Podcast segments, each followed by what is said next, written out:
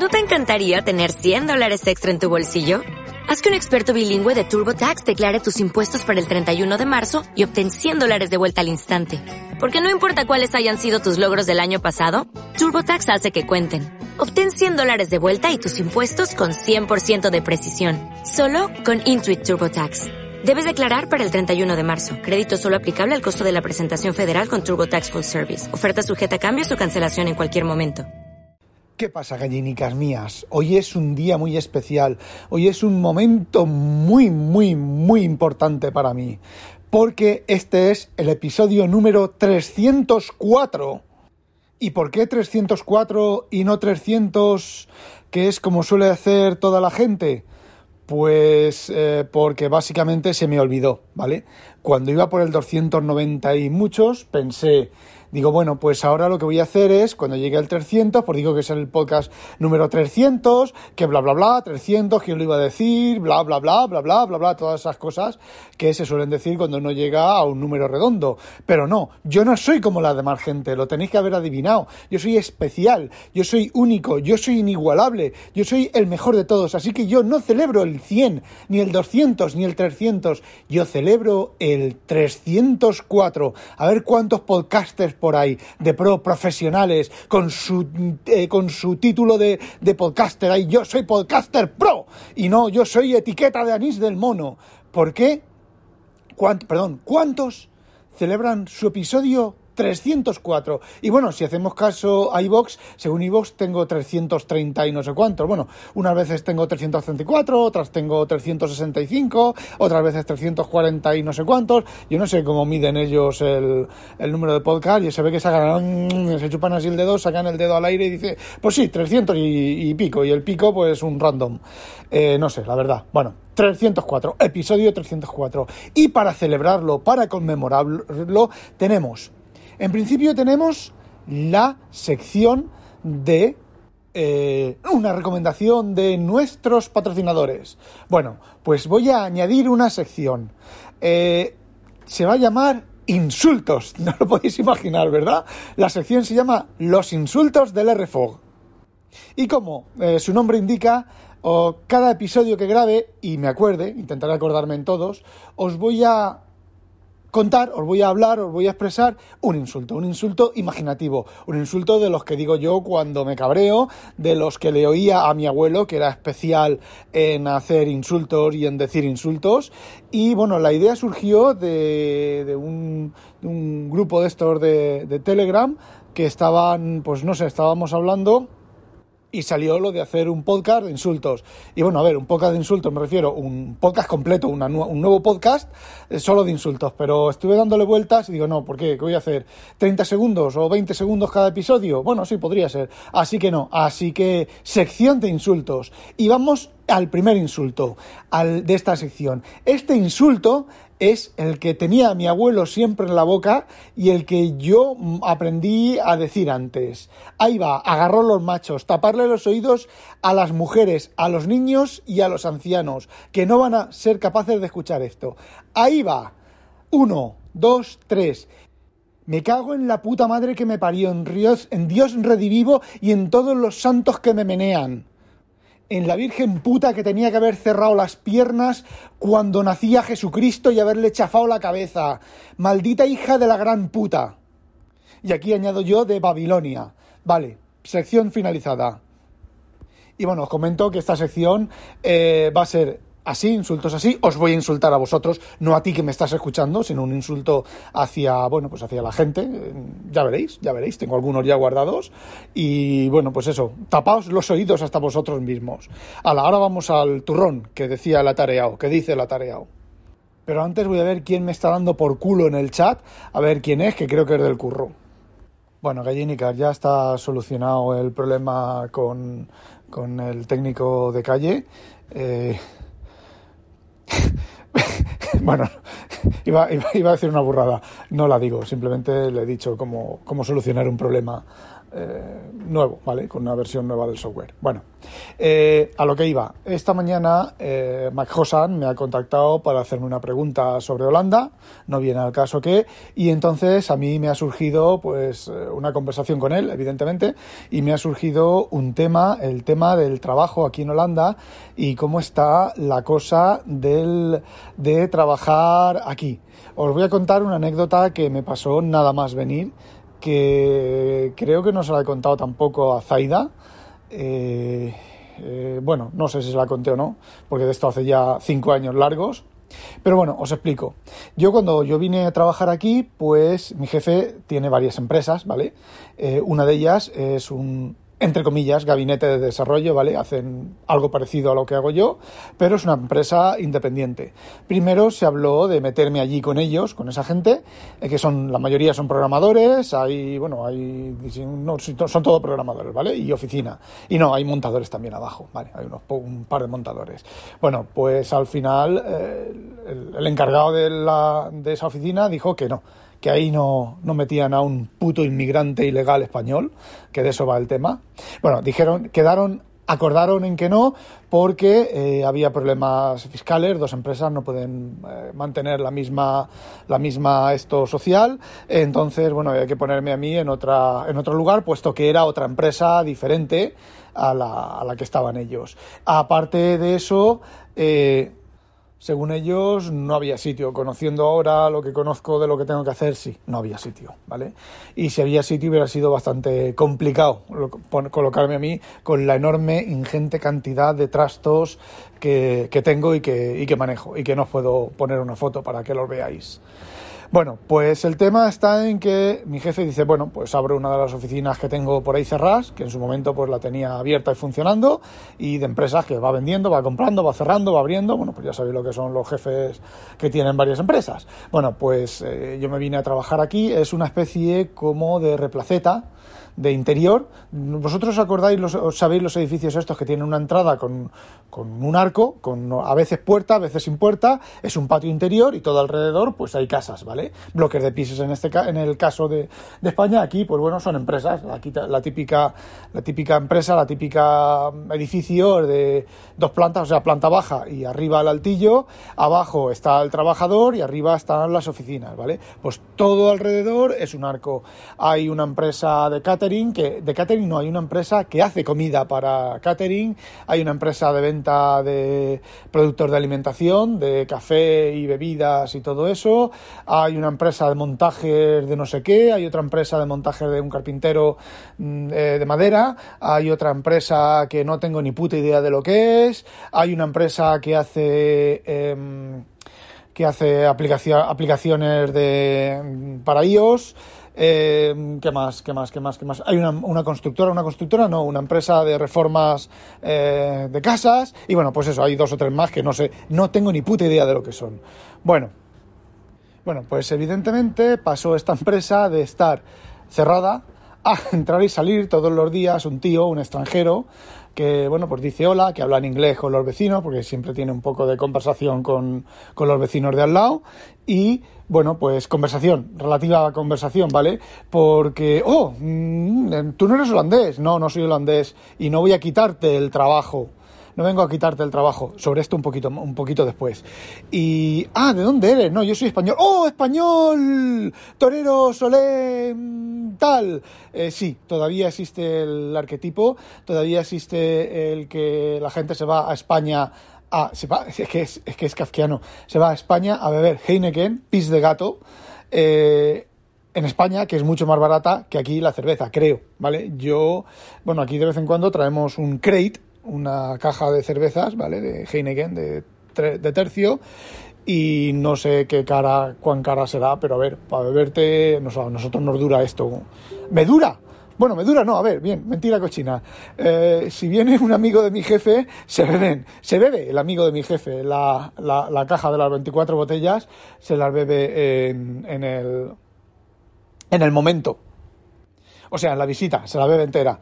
Bueno, pues el, el tema es que eh, sigue estando el, esto de España, calor, gandules. Ya Zaida, en Inconvenient, ya ha contado alguna cosa sobre los gandules españoles y los holandeses que no son nada gandules, ¿vale? Absolutamente nada gandules. Yo mm, mal tenían que estar las cosas en los tercios para que no termináramos por conquistar a esta gente, porque son, bueno, no os podéis ni imaginar. Bueno, el tema es que los primeros días mi jefe recibió varias denuncias de... O sea, no la recibió mi jefe, sino que en este sitio estaba entrando un posible trabajador ilegal. Eh, no dado de alta en tal. Evidentemente, lo primero que me hizo mi jefe, no solo lo primero que me hizo mi jefe, sino que yo vine aquí con el ruling belasting no sé qué, ¿vale? Que es, digamos que es, si tú puedes demostrar que en Holanda no hay un trabajador cualificado, lo suficientemente cualificado, que no hay, no, que no encuentras, ¿vale? Porque haberlos debe de haberlos. Que no encuentras un trabajador lo suficientemente cualificado para el puesto de trabajo que tú necesitas, y tienes que documentar que necesitas ese puesto de trabajo con esas cualificaciones, eh, te puedes traer a cualquier persona de Europa y no paga impuestos. Ni tú pagas impuestos de esa persona, en principio durante ocho años, y esa persona tampoco paga impuestos personales. Es decir, no tengo que hacer renta hasta el año pasado, hasta este año. Bueno, este año ya tendré que hacer renta. No, el año que viene tendré que hacer renta, ¿vale? Este año todavía no. El año que viene tendré que hacer renta del 2021, ¿vale? El 2022 tendré que hacer renta del 2021. Para hasta el 2021 yo no he tenido obligación de hacer renta. Lo único que pago, evidentemente, estoy viviendo en una casa, tengo un coche, pago impuestos sobre el coche, pago impuestos sobre el seguro del coche, ¿vale? Pago impuestos sobre la casa, que son 700 y no sé cuántos euros. Eso no es la contribución urbana, ¿vale? Eso es el, uso de canales, calles, eh, no sé qué. La contribución la paga mi jefe, el equivalente a la contribución, porque la casa es de él, no es mía. 700, no sé cuántos, casi 800 euros al año de, de, impuestos de eso. Y bueno, pero no hago renta, ¿vale? Con lo cual, el 30% de mi sueldo no se lo lleva el Estado. Eh, este año mi jefe ha hecho, hemos hecho un arreglo que trabajo cuatro días en lugar de cinco días. Eh, eso le supone a él más o menos pagar más o menos lo que me estaba pagando, lo que estaba, el, total que estaba pagando de, de, mí con los impuestos, la parte de impuestos que él pagaba, que ahora tiene que pagar más, ¿vale? Por estar ya fuera del ruling. Y a mí me da un día libre y cobro un poquito menos, no cobro mucho menos, ¿vale? Yo estoy súper contento porque encima no me ha puesto lo que me corresponde, me ha puesto un poco más de lo que me corresponde, con lo cual a mí me viene más que cojonudo. Trabajo un día menos, cobro casi lo mismo, pero evidentemente ahora tendré que pagar una parte importante de mi sueldo. No la tengo que pagar ahora, la pagaré en 2022, pero tengo que, de hecho me lo están calculando, a ver si me lo dicen en algún momento, una estimación de cuánto dinero tendré que pagar en 2022 en la renta.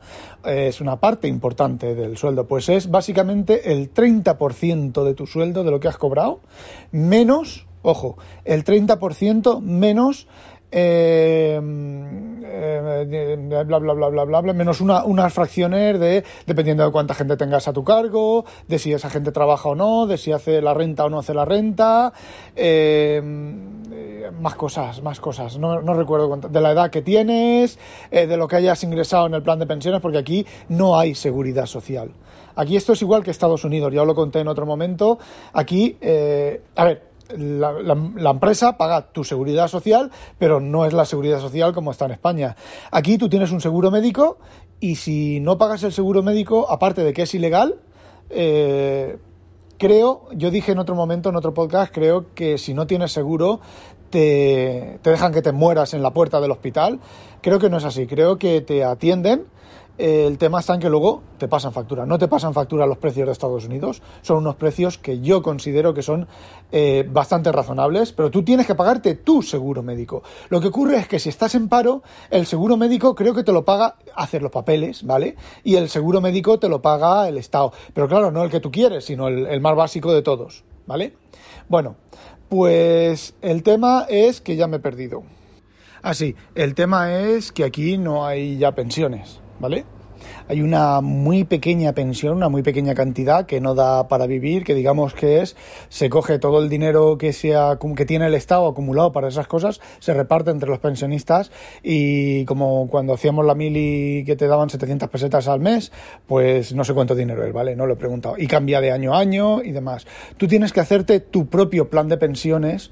Eh, no es como en España, por lo que yo tengo entendido, yo tengo en España un plan de pensiones de los tradicionales de España, ¿vale? Aparte de lo que tenga acumulado en España, aparte de lo que en teoría me pueda llevar de aquí acumulado a España y a lo mejor sí que tengo una pensión más o menos decente. Pero bueno, aquí tú de tu sueldo eh, apartas una cantidad, la empresa también puede apartar una cantidad de tu sueldo, eh, te la ingresas tú, tú mismo, tú mismo la ingresas en un plan de estos de pensiones y no es un plan de pensiones, es un dinero que ahí se va acumulando, que creo que no genera intereses, ojo, eh, y tiene gastos, ¿vale? Eh, sí, hijo, sí. Aquí las cosas van así. Entonces, cuando tú te jubilas, ese dinero entonces pasa a un plan de pensiones y te dan una rentabilidad de ese dinero y es ese dinero que, cobras. Una parte de ese dinero la cobras y otra parte cobras la rentabilidad de ese dinero. Las empresas grandes sí que se pueden permitir el tener planes de pensiones, pero es el mismo, el equivalente. Es decir, si a partir de creo que son de 20 empleados resulta rentable que la empresa tenga un plan de pensiones, que es que la empresa pues te retira un dinero de tu sueldo y te retira y, una parte que pone la empresa voluntaria, ojo, esto es voluntario por parte de la empresa eh, una cantidad que pone la empresa y entonces eh, va acumulado a, esa, a, esa, a ese sitio y cuando tú te jubilas, tu parte se saca de ese sitio, se invierte en un plan de pensiones, entre comillas, y vuelve a funcionar igual. Yo, como estoy en una empresa de tres empleados, creo que es, no, dos empleados. Eh, sí, dos empleados, no, un empleado, calla, yo, los demás son autónomos. Eh, pues bueno, eso no es rentable para la empresa porque aquí los planes de pensiones y todo ese tipo de cosas año, de año a año cambian. Entonces, eh, la cosa es que eh, para una persona, si se lo hace una propia la persona sobre su sueldo, no cambia, es más fijo, porque una persona no puede estar controlando que si ahora el no sé cuánto por ciento, el no sé qué tal, tal, es mucho más, más sencillo. entonces, cuando bueno, y ahora esto ya es el acabose, porque ya no me acuerdo porque estaba, qué relación tenía lo que os estoy contando con lo anterior que, bueno, sí, sobre lo del ruling y, las, y los impuestos y demás, bueno, pues a partir de este año yo pago impuestos como una persona normal. Ah, sí, ya está. Que eh, todas esas cosas, todo ese plan de pensiones que tengas, eh, dependiendo de la cantidad de dinero que hayas aportado respecto al sueldo, de otros gastos que tengas, eh, si los gastos de la casa y de mantenimiento de la casa y de alquiler y todo eso, todo eso desgraba, ¿vale? Entonces, pues tienes que pagar una cantidad de dinero, pues como la renta, la renta en España exactamente igual entonces, pues evidentemente, para evitar echar la ley, echar la trampa, para evitar la trampa que tú puedas poner la mayor parte de tu sueldo en ese plan de pensiones, eh, hay un mínimo, hay un máximo anual, hay un máximo anual acumulado, es decir, si tú tienes, por ejemplo, vamos a suponer, tú tienes eh, el límite de 5.000 euros. Tú solo puedes poner en tu plan de pensiones un máximo anual de 5.000 euros. Si este año has puesto 5.000 euros, el año que viene solo puedes poner 5.000 euros. Pero si este año has puesto 4.000 euros, el año que viene no, no puedes poner 6.000 euros, puedes poner 5.500, ¿vale?